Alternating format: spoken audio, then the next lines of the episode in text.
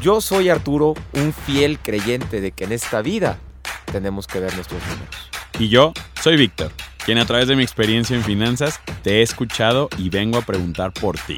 En México hace falta de manera urgente educación financiera y nosotros queremos ayudar. Y cotorrear. Bienvenidos a la oveja sin lana.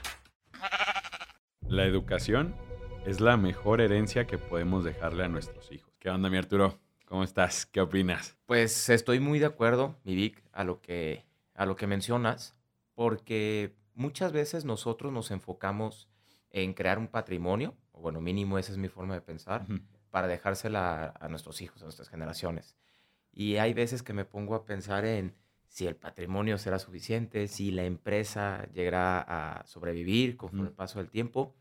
Y estoy totalmente de acuerdo contigo que no hay mejor inversión que la educación. Así que si a ustedes de igual manera les preocupa el tema universitario de sus hijos, pues creo que este episodio les va a interesar mucho. Bienvenidos a la oveja sin lana. Eh, pues les agradecemos mucho que nos hayan estado escuchando ya en este episodio número 13. Ya llegamos Tú llevas el conteo, güey, la Yo, neta. yo llevo el conteo y vamos en el episodio número 13. Ok. Y creo que esta es una de las metas más importantes que vamos a tener en nuestra familia, pero que no nos preocupamos hasta que ya tenemos la bronca encima. Exacto, sí, nos empieza a pasar co- como, como bien decías, ¿no? De que te vas haciendo de un patrimonio, vamos a llamarlo un poquito más material, ¿no? Que la casa, la empresa, etcétera. Y de repente es como, pues son cosas tangibles que de la noche a la mañana pueden desaparecer.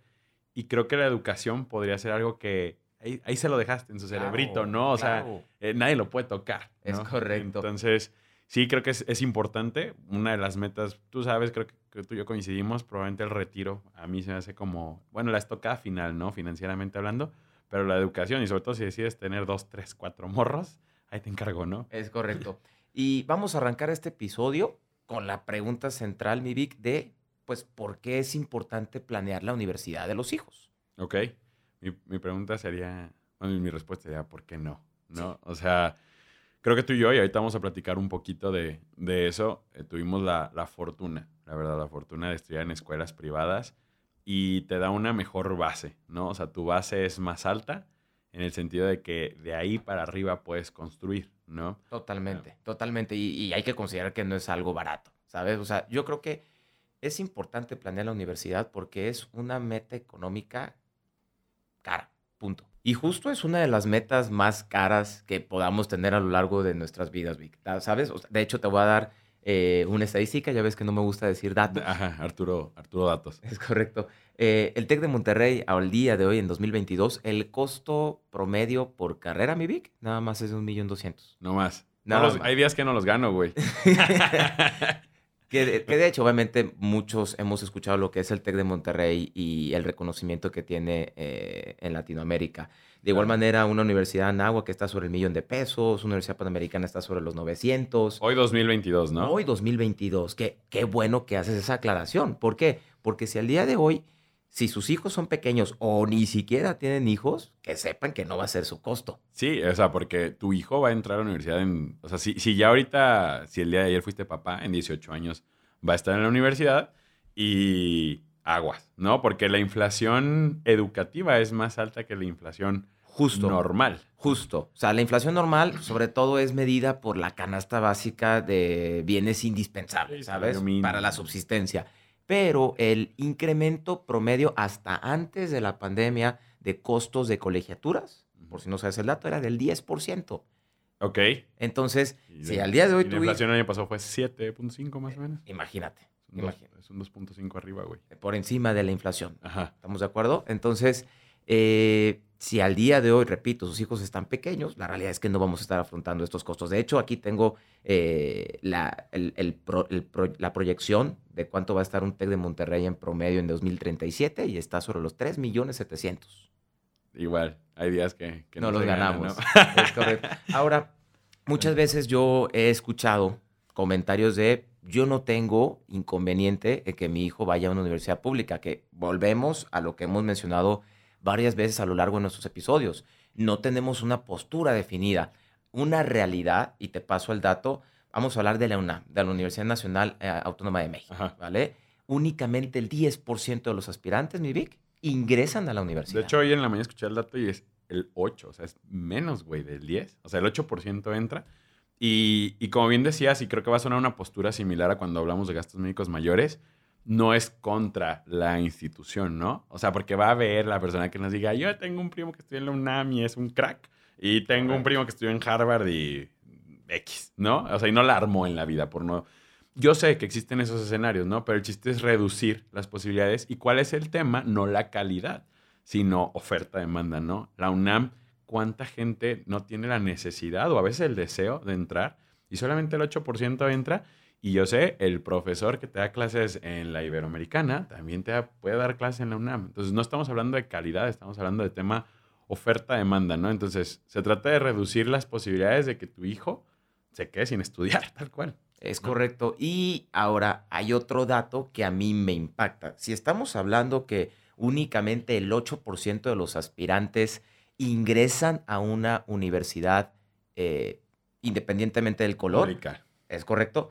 Te comento que meramente el 11% promedio nacional de las personas que ingresan a la universidad la terminan. O sea, del 8 Solo el 11. Es correcto, sí. Muchas veces, ¿por qué se da? Por falta de apoyo económico. O sea, tenemos para arrancar, pero hay que entender que es un proceso de cuatro o cinco años. Sí, sí, sí. Que vienen costos involucrados. Y sí, la, y la educación, o sea, ok, te estás ahorrando la, la, matrícula, ¿no? La colegiatura, pero estudiar implica transporte, implica... Libros. Libros, cuadernos, o sea un montón de cosas. ¿Qué tal si tú eres de fuera de la ciudad? Digo, hablando de la UNAM, ¿no? Que tú eres de Tlaxcala, güey. Pues te vas a tener que ir a vivir a Ciudad de México. Saludos a toda la gente de Tlaxcala. Todas las que nos siguen en Tlaxcala.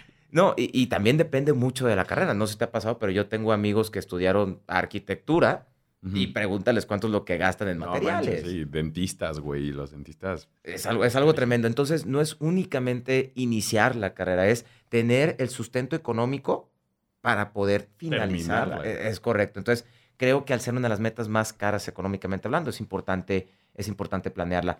Ahora, Vic, me gustaría que nos platiques un poco de cómo fue tu experiencia o cómo ha involucrado en tu vida el haber estudiado la carrera en la universidad que, estuviste. Sí, mira, yo, yo, estudié en la, en la UNIVA o la Universidad del Valle de Temajac que siendo así, al trancazo, honesto, ¿no? Es, es, una universidad clase media, vamos a llamarlo así, pero definitivamente te da una, como, como bien decía al principio, te da una base más alta, ¿no? O sea, los maestros que tienes, eh, a las conferencias a las que tienes acceso, los compañeros con los que convives, o sea, piensa que de ahí va a salir tu mejor amigo, de ahí va a salir probablemente tu relación, ¿va? O sea, la persona con la que te vayas a casar o así. Totalmente. O sea, te empieza a dar un, un punto, creo que, y me, voy a regresar un poquito, el otro escuchaba, de hecho, más adelante vamos a hablar de él, eh, escuchaba a Ricardo Salinas Pliego, que creo que todos sabemos quién es, pero para los que no saben, pues es el dueño de Electra, TV Azteca, etcétera, que todos tenemos la responsabilidad de ser un buen antecesor, ¿va? O sea, tienes que ser responsable y decir, le voy a dejar a mis hijos una base más alta de la que mis papás me dejaron a mí. ¿va? Todos neta tenemos esa responsabilidad y coincido completamente, ¿no? Digo, habrá cosas con las que no, no coincida con, con este personaje, pero es así, ¿no? Entonces yo te, te, puedo hablar que, por ejemplo, mi mamá me dejó una base más alta que la que ella tuvo y se le va a agradecer toda la vida y creo yo que es mi responsabilidad dejar algo más alto, ¿no? Entonces, ¿la tuya cómo fue? ¿Cómo fue tu experiencia? Creo que lo más importante que me dejó la universidad a mí fue el darme más opciones. Ok. Te platico, yo estudié en la Universidad Panamericana y al día de hoy estoy convencido que si hubiera estudiado en, en el ITAM, en la UNAM, en la UDG o ahí mismo en la Universidad Panamericana, a mí lo que me dejó es tener más opciones. En mi familia siempre se han dedicado al sector alimenticio. Ok.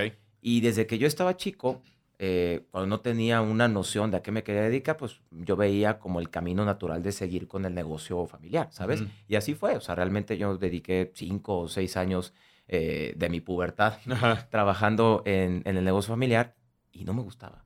Ok. Realmente no me gustaba. Cuando estuve en la universidad a, a la mitad de la carrera, que yo soy licenciado en finanzas, pues yo lo que dije es, quiero saber en qué más me puedo involucrar. más soy bueno, ¿no? Es correcto, o sea, tiene que haber otra opción. Exacto. Cosa que te puedo decir al tener yo una familia muy grande, el 95% de mi familia ha seguido el mismo camino. Que no está mal. Que no, está mal, repito, no está mal, pero yo sentía... Pero a ti no te gustaba. No, me llenaba, no me llenaba. Y si es una decisión de por vida, creo que te debe llenar. Entonces me dio la opción de dedicarme a algo que al día de hoy me apasiona, que es el tema de los seguros, y creo que es lo más importante, que te abre muchas puertas. Exacto. Te abre muchas puertas. Si no es en oportunidades eh, laborales, es en oportunidades de negocios, es en relaciones, creo que es lo más importante. Y yo soy un fiel creyente, Vic. De hecho, uno de los motivos por el cual eh, me involucré a este proyecto del podcast es que el mayor malestar de nuestro país es una falta de educación. De hecho, estaba, bueno, no sé si, si ya ahí terminaste tu idea, pero está, te recomiendo, de hecho, y le recomiendo a los que nos escuchan, en Netflix existen unas miniseries que se llaman En pocas palabras y hablan de distintos temas. Hay una, hay una que es eh, pocas, dinero en pocas palabras. Ok. Hay varios capítulos. Un capítulo es de préstamos estudiantiles. Ok. Y decía que Estados Unidos, precisamente, los datos que probablemente vaya a decir este, a continuación son de Estados Unidos, ¿va? Pero en Estados Unidos el gobierno desde hace muchos años, hasta los años 50, apostó a la educación porque se dio cuenta que en medida de que aumentaba el nivel de graduados de universidad, disminuía el nivel de delincuencia, güey. O sea, era, era directo, era directamente proporcional. O sea, entre más gente con birrete tenga, menos gente en las celdas tengo. Básicamente. Entonces, es como algo bien chido que después vamos a hablar ahorita de un tema. Allá tú sabes que es muy común los préstamos para estudiantiles. O sea, te dicen, claro, mi niño, pásele a Stanford, no hay problema, ahí me paga cuando salga. Y tómala, ¿no? Y tus papás tienen una deuda de 40 años. No, ¿cuál tus papás? O sea, en Estados Unidos es muy común que, que tú mismo la sumas porque las escuelas te dicen de que, ah, mira, el egresado de Yale em, va a ganar tantos dólares, ¿no? Y sales y tú, y tú y yo sabemos, ¿no? Te enfrentas a una vida laboral distinta. De hecho, ahí comentan el dato que uno más o menos tarda 14 años en llegar a ganar lo que te prometieron que ibas a ganar. Wow. ¿va?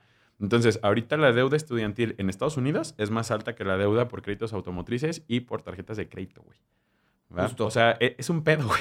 Justo, justo. Y, y, y, es entrada la pregunta que, que, iba a mencionar. O sea, ¿cuáles son los riesgos de no planear la universidad? Tener una deuda que nos vaya a mermar, llegar a otras aspiraciones o metas a lo largo de nuestra vida. Pues obviamente también un riesgo que, que tenemos de no planear la universidad es pues no lograr el objetivo. Punto. Y creo que eso es algo que no debe de estar en nuestro, en nuestro lenguaje. Casi siempre, Vic, la mayoría de las personas piensan que su vida es exponencial. Y si al día de hoy están ganando dos pesos, después van a ganar cinco y después van a ganar diez. Y volvemos a lo mismo. Cuando sales a la calle te das cuenta que no es así. que, no vas a poner un negocio eh, al día de hoy y en 20 años va a ser un unicornio. Exacto. ¿Sabes? O y que vas a tener ciclos económicos personales y familiares Época de vacas gordas y vacas flacas, como se menciona coloquialmente. Entonces, de hecho, yo lo que quiero rebotar este tema de los préstamos estudiantiles, porque de, de eso no va el episodio, a lo que quiero llegar es que creo que es más fácil ahorrar durante 18 años. Claro. Que endeudarte posterior a. Claro, o sea, ¿qué es más fácil? ¿Conseguir un millón doscientos en cuatro años que dura una universidad o en 18 años desde que nace tu hijo, o desde antes incluso, que ahorita vamos a, vamos a mencionar esa. De hecho, eso, no sé, nos va a llevar a la siguiente pregunta. Justo, a ver, ¿cuáles son los medios o instrumentos que existen en el mercado financiero para empezar a planear esta meta, Vic? Okay. Al día de hoy, ¿cuál, cuál tienes ahorita? Tres, tres son los principales. Obviamente tú me puedes decir, yo quiero ahorrar un cochinito en mi casa y es un, es un instrumento. Claro. Pero los que van directamente al objetivo Existen los seguros educativos, ¿va? los cuales normalmente ofrecen las aseguradoras, que de hecho ya inclusive coloquialmente se les conoce como segubecas, a pesar de que es un producto en específico de una aseguradora.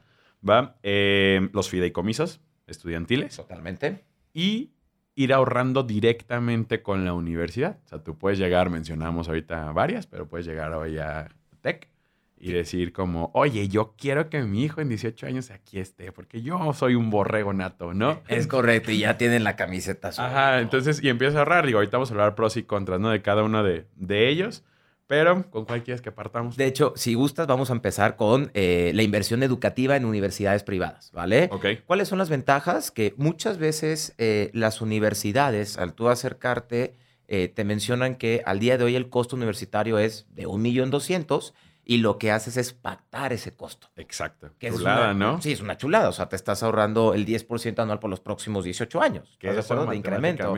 Es mucho, Vic, porque si no vamos a tardar todo el programa, ¿vale? Entonces, eh, esa es una gran ventaja competitiva. Número dos, volvemos a lo mismo, estamos fraccionando el, el- el monto total. ¿Estás de acuerdo? Ah, estás congelando un precio, güey. Eso, eso en dónde existe, ¿no, güey? O sea, imagínate que hace 18 años te hubieran dicho, te vamos a tomar el dólar al tipo de cambio de hoy, forever, ¿no? Sí. O sea, Muchas, muchos, muchas de estas universidades eh, tienen distintos campus a lo largo del país y puedes acceder a, a los- a cada uno de los distintos campus Sí. de igual Entonces manera. tú llegas a, a Escuela Azul, para empezar, para ya dejar los nombres, ¿no? Llegas a Escuela Azul, Roja o Amarilla y le dices, oye, quiero que mi hijo estudie aquí. Y ellos te hacen un, un plan, ¿no? De, de pagos en el que te dicen, ok, ¿cuántos años tiene tu hijo? Normalmente todo lo que vamos a hablar terminan a los 18 años, que es cuando empieza la carrera universitaria. Correcto. Entonces, ojo, y esto lo vamos a hablar más adelante, entre más chiquito esté tu niño, ¿va? O entre más rápido lo hagas, pues el financiamiento va a ser mayor, ¿va? O el plazo va a ser mayor. Entonces, eso nos va a ayudar bastante. Entonces, si el TEC cuesta un millón trescientos, pues te lo van a dividir entre 18 años y va a ser definitivamente más cómodo, ¿no? Totalmente de acuerdo. Ahora, ¿cuáles son las contras? El contra, que únicamente va a poder tu hijo estudiar en esta escuela donde tú dijiste que quería estudiar. Imagínate que tu hijo tiene la aspiración de estudiar arquitectura y la mejor universidad de arquitectura es Universidad Morada, pero tú ya, hijo, ¿cómo te explico que ya tienes pagada la Universidad Azul, Azul? pagué la amarilla, güey. Es correcto, es correcto. Número dos, digo, ojalá que nosotros podamos eh, orientar por el buen camino a nuestros hijos y que entiendan que uno de, lo mejor que pueden hacer en su vida es estudiar en la universidad, pero ¿qué pasa si no? Exacto. De hecho, ahí te va. Si tu hijo dice no a la universidad morada, ¿va? Tú tienes que ir a la universidad morada y decirle, oye, pues, ¿qué crees? Mi hijo se quiere ir a, a la, a la universidad de al lado. Y entonces lo único que pueden hacer es regresarte tu dinero con una penalización, pero tu dinero, ojo, acuérdate que aquí estuvimos hablando que la gran ventaja de esto era que tú ibas a pagar, por ya decir las cantidades, un millón trescientos durante 18 años, pero para cuando tu hijo entrara a la universidad, esa carrera ya iba a costar 3 millones y tantos. Entonces, tú tenías un, un activo de 3 millones, el cual si decides no usarlo, ¡puf! se va por mitad, ¿no? Totalmente. Entonces, no estamos diciendo que, que, ah, qué abusivo, son las reglas del juego, ¿va? Y ustedes sabrán si deciden tomarlas, ¿ok? Entonces, eso es respecto a hacer un ahorro directamente con una universidad Privada. privada. Vamos a hablar ahora, si gustas, de los fideicomisos. ¿Qué son los fideicomisos educativos, mi Vic? Mira, un fideicomiso educativo es un instrumento jurídico y financiero que da la flexibilidad de realizar operaciones para beneficio del contratante, en este caso, la educación de tu hijo o hija. ¿Y en español? Y en español quiere decir que tú llegas a- con un banco, ¿va? Y es un documento legal y tú le dices así como de, oye, quiero ahorrar única y exclusivamente para la educación de mi niño, Que ¿va? volvemos a lo mismo. Son, eh, eh, tienes la ventaja de estar anticipándote a esta meta, pero te estás anclando a que vaya el capital o el recurso únicamente. Únicamente a la educación, ¿va? Entonces, tú empiezas a hacer eso, ¿ok? O sea, empiezas a ahorrar. Hay, hay varios fideicomisos que son por plazos, lo cual me parece una ventaja, son por, por bloques de cinco años. O sea, tu niño tiene cero años, empiezas a ahorrar, al año cinco te dicen, oye, carnal, llevas tanto. ¿Le seguimos? Porque la meta es a los 18. ¿Le seguimos o le paramos?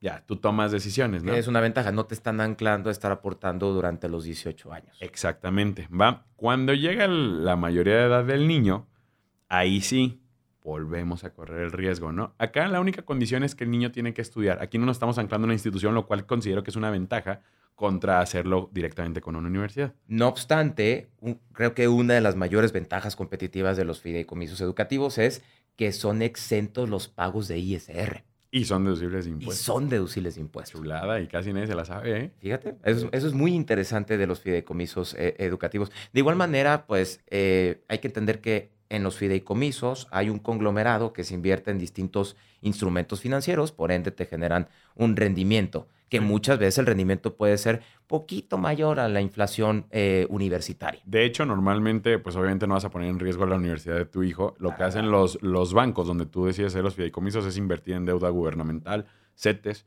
Entonces, normalmente te van a dar un rendimiento de, de inflación, lo cual no estamos diciendo que esté mal. Simplemente hay que ser conscientes de eso. Y al, al punto que quería llegar Arturo es, llegamos a los 18, a los 18 del menor, vaya, Y si el niño dice, no quiero estudiar la escuela, papá, yo soy youtuber. Pelas papas. TikTok me deja más. Pelas, ¿va? O sea, porque acuérdate que alguien lo podrá ver como ventaja, alguien lo podrá ver como una desventaja, pero se tiene que gastar el recurso para lo que fue destinado o pactado desde un principio. ¿Ok? Entonces, aguas nada más con eso. Te repito, alguien lo podrá ver como, hay abuelos, yo he escuchado muchísimos abuelos, que es como de, yo quiero ahorrar para la universidad de, de mi nieto, pero nadie más se lo puede gastar en otra cosa más que no sea en colegiaturas. Totalmente. Chido, si es, tu, si es tu intención, ¿no? Si es tu intención. Y esos son los fideicomisos educativos. Y para cerrar los instrumentos, vamos a mencionar de igual manera de los seguros educativos. Ok. ¿Qué son los seguros educativos? Son planes que ofrecen las aseguradoras en los cuales tú estás aportando desde los 0, 1 o 2 años de tu hijo hasta sus 18 años. Aquí no, no, no, no puedes ahorrar 4 o 5 años como probablemente lo hacen los fideicomisos, es hasta los 18 años. Una gran ventaja competitiva de los seguros de ahorro educativos es que precisamente conllevan un seguro de vida y muchas veces un seguro de, eh, de invalidez en, en, la prima que tú estás aportando.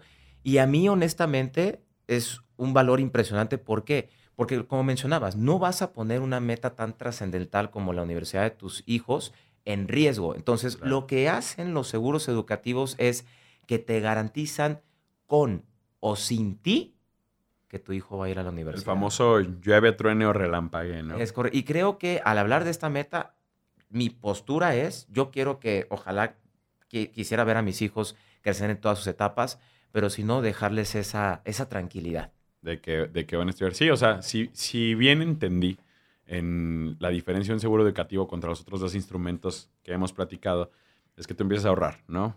Vamos hablando de lo ideal, desde que el niño sale del hospital. Totalmente. ¿no? Entonces empezamos a ahorrar. Si yo en el camino sufro una incapacidad total y permanente, no puedo volver a chambear, en ese momento me van a dar la lana que yo planeaba ahorrar para su universidad, ¿no? Vamos hablando de cantidades, un millón de pesos. Correcto. Tú planeabas ahorrar un millón de pesos a los 18 de tu hijo, pero a los dos días de que contrataste, ajá, algo te, te pasa. llama el de arriba. Y... No, no, no, quiero hablar de una incapacidad primero. Ah, ok. ¿va? Porque creo que ese es uno de los grandes beneficios de, de ese tipo de planes. O sea, tienes una incapacidad, ¿no? Entonces no te llama el de arriba, más bien no te llamó el del coche de al lado. ¿no? Entonces, ahí es cuando quedamos con una incapacidad total y permanente. En ese momento me dan el millón de pesos y me deslindo de pagos, ¿no? Totalmente. O sea, ya no tengo que seguir ahorrando. Totalmente. Seguimos avanzando en la vida con todo y la silla de ruedas, ¿va? Y luego fallecemos, güey. Antes de que mi hijo cumpla 18, ¿no? Sí, estamos hablando de, de Eugene, ¿verdad? Totalmente, totalmente. Pero pasa, güey, ¿no? y me vuelven a pagar el millón de pesos, ¿no? Ahora por fallecimiento. ¿ok? Primero fue, un, primero fue por invalidez, luego por fallecimiento. Quedas exento del pago de prima, más no queda nulo el contrato. Exacto. O sea, ya no estás pagando, pero sigues teniendo una... La protección, la protección por fallecimiento. Eh, eh, para, para, mí ese es un punto trascendental en una meta tan importante como, como la educación de, de nuestros hijos. Y otra ventaja competitiva, que probablemente no la tienen ni los fideicomisos ni los ahorros en universidades privadas, uh -huh. es que en los seguros de ahorro, si tu hijo quiere ser youtuber o dedicarse a TikTok, ahí tú puedes ese recurso implementarlo para otra meta. Exacto, o sea, llegan los 18, hablando de Eugene, de lo que estamos platicando, ya, ya hubo incapacidad, ya hubo fallecimiento, o sea, ya pagué dos veces el millón. Llegan los 18 del hijo de Eugene y otra vez, ¿no? Ahí te va el millón y ahora sí, en lo que te lo quieras gastar, ¿no? Pones tu negocio, te vas de viaje, lo que tú quieras. Sí, digo, yo, yo, tenía, yo fíjate que tuve una amiga cuando entré a la universidad que precisamente le estaban pagando a su papá un, un plan educativo. Obviamente, ojo, y esto lo, lo, quiero decir para todos, cuando nosotros contratamos este tipo de planes, no sabemos cómo nos va a ir los próximos 18 años, ¿va? O sea, entiendo, se contratan con completa incertidumbre del futuro, ¿va? Entonces, para cuando a ella, cuando a su papá le estaban pagando, el papá ya era un maestro de la universidad, güey. Entonces tenía él, por ser maestro, como 99.9% de beca a su hijo, ¿va? Le pagan el plan educativo, güey, con eso fue con lo que se pudo ir de intercambio, eh, le dieron un coche, o sea, el panorama ya era distinto, pero lo padre es que este señor, o sea, el papá de mi amiga, jugó al, a, redujo las, las probabilidades, ¿no? como dicen por ahí, good problems, ¿sabes? Buenos problemas. Mira, hay que entender que si bien es un riesgo, también es un riesgo no planear la universidad. Entonces, ¿cuál riesgo prefieres asumir? ¿Por qué prefieres llorar, no? ¿Porque no la planeaste o porque... Es correcto, es correcto. Entonces, vamos a pasar ahora, si gustas, mi Vic, a la sección del preguntadero. Nuevamente, muchas gracias a todas las personas que participaron en, en esta encuesta. Y arrancamos con la pregunta de Mariam Arnavar. Mi Vic, ¿cuánto es lo ideal que debo de ahorrar para una universidad como, y aquí habla Mariam de una universidad en específico, como el TEC de Monterrey? Ya hay que buscar patrocinio. Sí, ya, ya, ya, El TEC de Monterrey le debe pagar la universidad a mis hijos. ok. ¿Cuánto hay que ahorrar? Tú tienes el dato, ¿no? ¿Cuánto va a estar en el 2000 qué? En el 2037, pero mira, es, es más sencillo incluso que, que eso. Meramente lo que debes hacer es el costo actual, dividirlo en los años que le hacen falta a tus hijos o a tu hijo para tener 18. Ejemplo, yo tengo un hijo de cuatro años, pues tengo que dividir el millón doscientos entre, 14 años. Víctor va a tardar como 30 minutos en la calculadora. un millón doscientos. entre, ¿Cuántos años tiene tu hijo, Arturo? Tiene cuatro años. Entonces faltan 14 años para su universidad. Es correcto. Entonces divido esto entre 14 y eso me va a dar 85 mil pesos anuales. Es correcto. Esto es a valor presente. ¿Y por qué yo digo que muchas veces ese es un buen cálculo? Porque volvemos al punto de que estos tres instrumentos que mencionamos en el, en el episodio tienen rendimientos similares o incluso algunos por encima de la inflación universitaria. Entonces creo que puede ser un buen, una buena base para empezar a, ahorrar. Y mira, también algo muy importante, Mariam, que esto sí no lo mencionamos, ¿con cuánta beca te gustaría que llegue tu hijo a la universidad? Sí. Porque muchas veces decimos, no, no tengo la capacidad de ahorrar los 85 mil pesos al año. Pues sí, compadre, pero tienes la capacidad de ahorrar 40. Entonces, pues qué mejor que ya llegue tu hijo con un 50% de beca y que tú lo estés motivando para que de igual manera pueda acceder a alguna otra, algún otro financiamiento, alguna otra beca. De hecho, yo lo que siempre le recomiendo a mis clientes cuando adquieren este tipo de producto es, por favor, no le digas a tu hijo que tiene una beca, que él eh, vea el valor de ingresar a, que, que, sea una aspiración para él. Exacto. Es que creo que al punto que quieres llegar, Arturo, es, hay gente que por, por ver la meta un poco alta o, o, a veces la consideran inalcanzable, prefieren no hacer nada. Y ojo, eh, cualquiera de los que hablemos, ¿eh? del, del seguro educativo, fideicomisos, etcétera, a veces puede ser para pagar la totalidad o una parcialidad. Eh, esto es, esto es de dos, o sea, tú y tu hijo, ¿no? Entonces puede llegar un día. Sí o sí te va a ayudar. Exacto. Entonces llegas y le, y le dices, hijo, bienvenido a tus 18, vas a empezar la universidad. ¿Qué crees, carnal? Junté el 60%, te encargo el otro 40%, ¿no? Ya sea con becas, ya sea con, etcétera. Pero el punto es que a esta persona no le dio parálisis por análisis, ¿no? Correcto. Que, hay mucha gente que es como de, ¿cuánto tengo que juntar? No, no manches. Y eso nos pasa con un montón de metas financieras, retiro, educación, así, que la gente dice, ¿cuánto tengo que juntar? No, ok, mejor no empiezo. Crack. Totalmente, totalmente. Entonces, Mariam, creo que lo más importante es que volvemos al punto de checar tu presupuesto ver obviamente de qué cantidad es la meta, pero que eso no te limite a, tomar acción, ¿vale? Luego tenemos la, la, pregunta de Juan Felipe Cruz, que es, ¿qué debo considerar para que mi hijo estudie en el extranjero? Fíjate que esa es una pregunta que, que a mí me llamó mucho la, la, atención, Vic, porque a mí me encantaría, creo que a, qué padre no le gustaría que su hijo estudiara en Stanford, en, Harvard, en Cambridge, ¿sabes? Claro. Eh, Aquí es importante, a diferencia de estudiar en una universidad que probablemente está en, la ciudad donde radicas, considerar otros gastos, Vic. Transporte, el tema alimenticio, eh, obviamente la, renta. Donde vas a vivir. Donde vas a vivir. Entonces creo que aquí es muy importante, eh, también obviamente la inflación de la moneda o de la divisa extranjera que vas a, sobre la cual vamos a estar pagando. Entonces aquí debemos considerar de, igual manera esos factores para que nuestros hijos puedan ir al extranjero. hay mucha gente que se va directamente con la matrícula, ¿no? O sea, que cuánto cuesta, hablando de extranjero, ¿no? ¿Cuánto cuesta Stanford?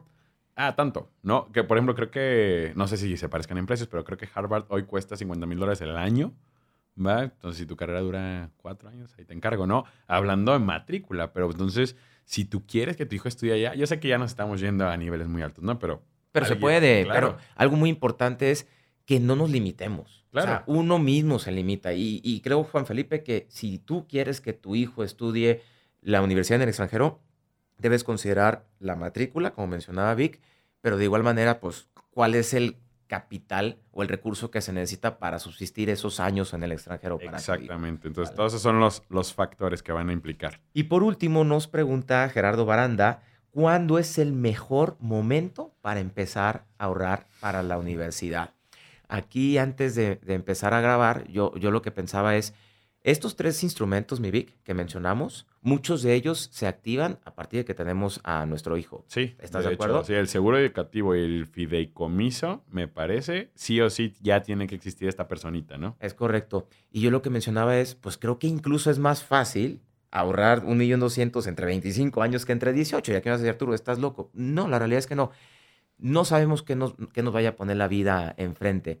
Pero si yo, Arturo, una de mis aspiraciones, que lo es, hecho ser, lo es, ¿no? es, que lo es, es ser padre de familia, pues ¿por qué no empezar a planearlo desde ahorita? Al fin de cuentas hay muchos medios o muchos caminos para llegar al destino. Uno puede perfectamente empezar a ahorrar en un fondo de inversión, en CETES, en lo que tú quieras, pero empezar a, a formar el capital para que sea más sencillo llegar a la meta. Exactamente, o sea, ojo, los tres instrumentos de los que hablábamos, como les comentábamos, son instrumentos destinados para la educación, pero tú puedes agarrar cualquier instrumento, o sea, fondos de inversión, eh, criptomonedas, güey, lo que tú quieras y decir, ¿sabes qué? Por aquí le voy a empezar a dar para la universidad del hijo que aún no existe, pero que lo tengo en, en radar, ¿no? Lo tengo en meta. Y mira, te, te, voy a mencionar algo que yo le menciono a cada uno de mis clientes. Yo no tengo un solo cliente, Vic, que se arrepienta por ahorrar. De hecho, siempre, bueno, no sé si te ha tocado, que cuando terminan dicen, ay, hubiera ahorrado más, ¿verdad? Hubiera ahorrado antes. Entonces, jamás se van a arrepentir por ahorrar, pero conozco muchas personas que se han arrepentido por no ahorrar. ¿Sabes? Entonces, la universidad de los hijos puede ser una de las metas financieras más costosas que tengamos a futuro, ¿va? Es más fácil lograr esta meta cuando nuestros hijos son pequeños y existen diversos instrumentos financieros que nos pueden ayudar a que no sea tan pesado y pactar a costos de valor presente. Y recuerda que este no es un podcast para que seas millonario. Simplemente no queremos que seas la oveja sin lana. ¡Vámonos!